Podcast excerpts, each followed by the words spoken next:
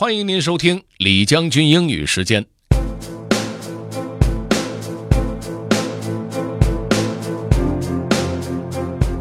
今儿跟大家分享的这篇文章呢，是来自于一篇新闻，是关于纽约的一个调皮的列车员啊。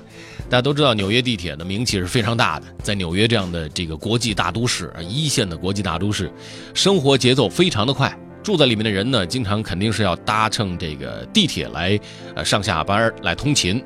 那在这个通勤的过程当中，肯定就会出现各种各样的情况。如果列车上出现了一个非常有意思的列车员，那么。会让整个通勤的旅程变得不那么枯燥和无聊。那这是一个怎样的列车员呢？Let's get started. Have fun.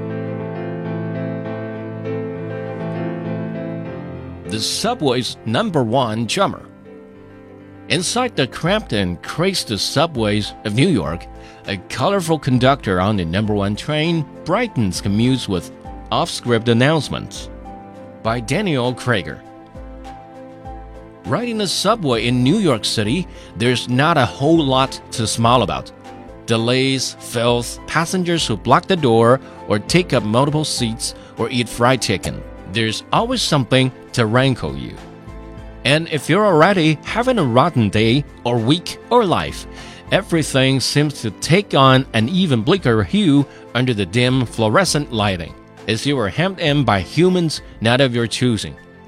This condition is what inspired Victor Vasquez, a conductor on the number one Broadway loco, to start veering off script last summer when making routine announcements. A lot of people who get on the train have a semi depressed look on their face, Vasquez says. Standing under someone's armpit, you just want to get home.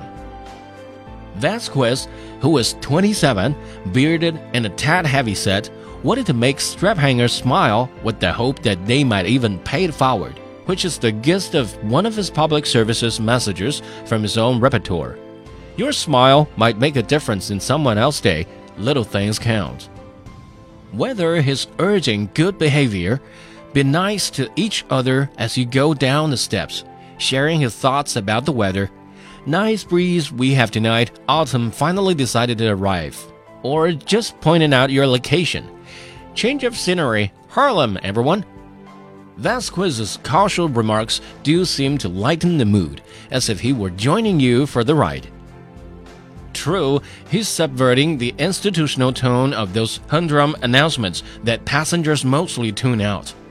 But he discovered that when he throws in a little friendly commentary, some ears perk right up. Like mine the first time I heard him while riding downtown Immediately, I stepped off the train, found him, and asked if he was the guy. Vasquez flashed a mischievous smile and said, Maybe. Then I get back on and heard a more definite response over the PA Yes, I am the Batman. 在我们各自的城市当中，也有自己的地铁。如果有哪位列车员可以像这位 Vasquez 一样，时不时的来段脱口秀，我想整个通行的这个路上会变得非常有趣的。如果你想回听本期内容，可以关注重庆之声的微信公众号“重庆之声”，点击品牌就可以找到李将军英语时间了。另外呢，也可以在喜马拉雅 FM 上面搜索“李将军”，就可以找着我了。OK，that's all for today. Thanks for listening. This is General Lee 李将军。下期节目见。